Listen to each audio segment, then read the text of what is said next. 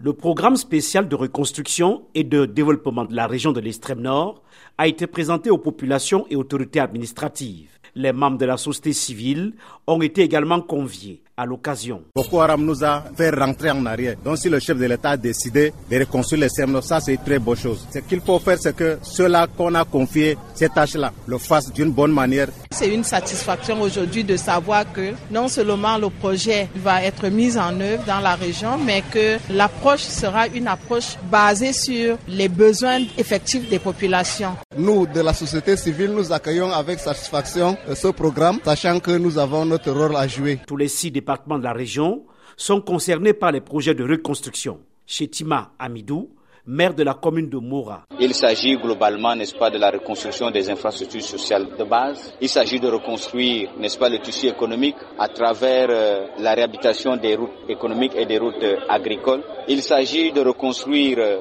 les écoles il s'agit de reconstruire, n'est-ce pas, les réseaux électriques. Il s'agit également de reconstruire toutes les infrastructures hydrauliques. Le démarrage des travaux est imminent.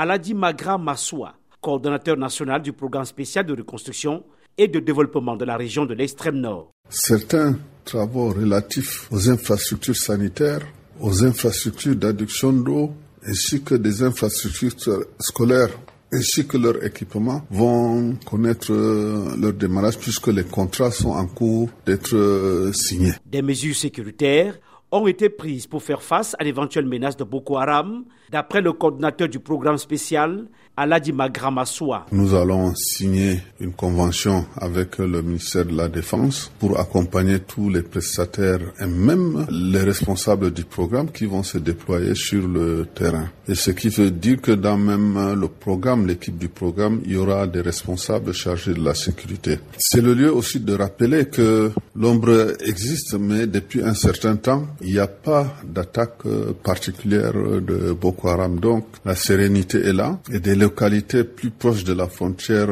avec le Nigeria, dans le Mayo Chanaga, Mayo Sava et Logoneshari, sont en pleine activité. Vous prenez Fotokol, Banki, Kolofata, toutes ces localités-là sont actuellement en pleine activité.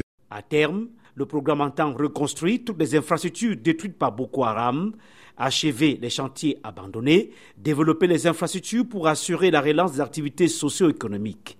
Ce sera donc le début de longs, difficiles et parfois périlleux travaux d'Hercule.